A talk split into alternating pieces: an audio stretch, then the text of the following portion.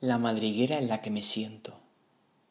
¿Para qué quiero comprar, poseer, albergar, guardar, almacenar o tener en propiedad un ente material si simplemente lo puedo experimentar, disfrutar, alquilar y venir por acá de paso?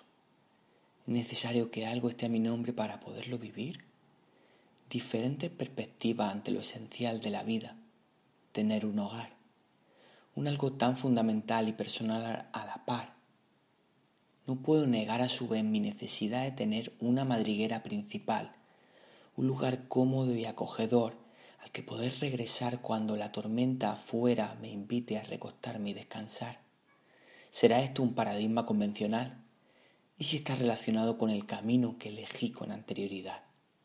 Puede ser que sí o que no.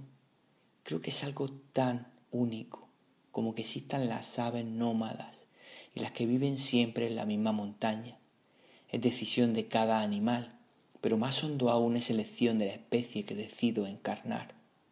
Sin posibilidad de estar equivocado, sino cada vez más cerca de mi verdad, solo puedo navegar en la, en la dirección que me acerca al destino marcado una vez, años atrás.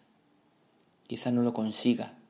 El libre albedrío juega su papel en la vida, posible que me canse y que no siempre tenga la misma ganas de guardar esta consigna, pero siempre habrá un parón o algo que me pare y que me invite a recordar hacia dónde vas. ¿Estás seguro que ese es tu lugar?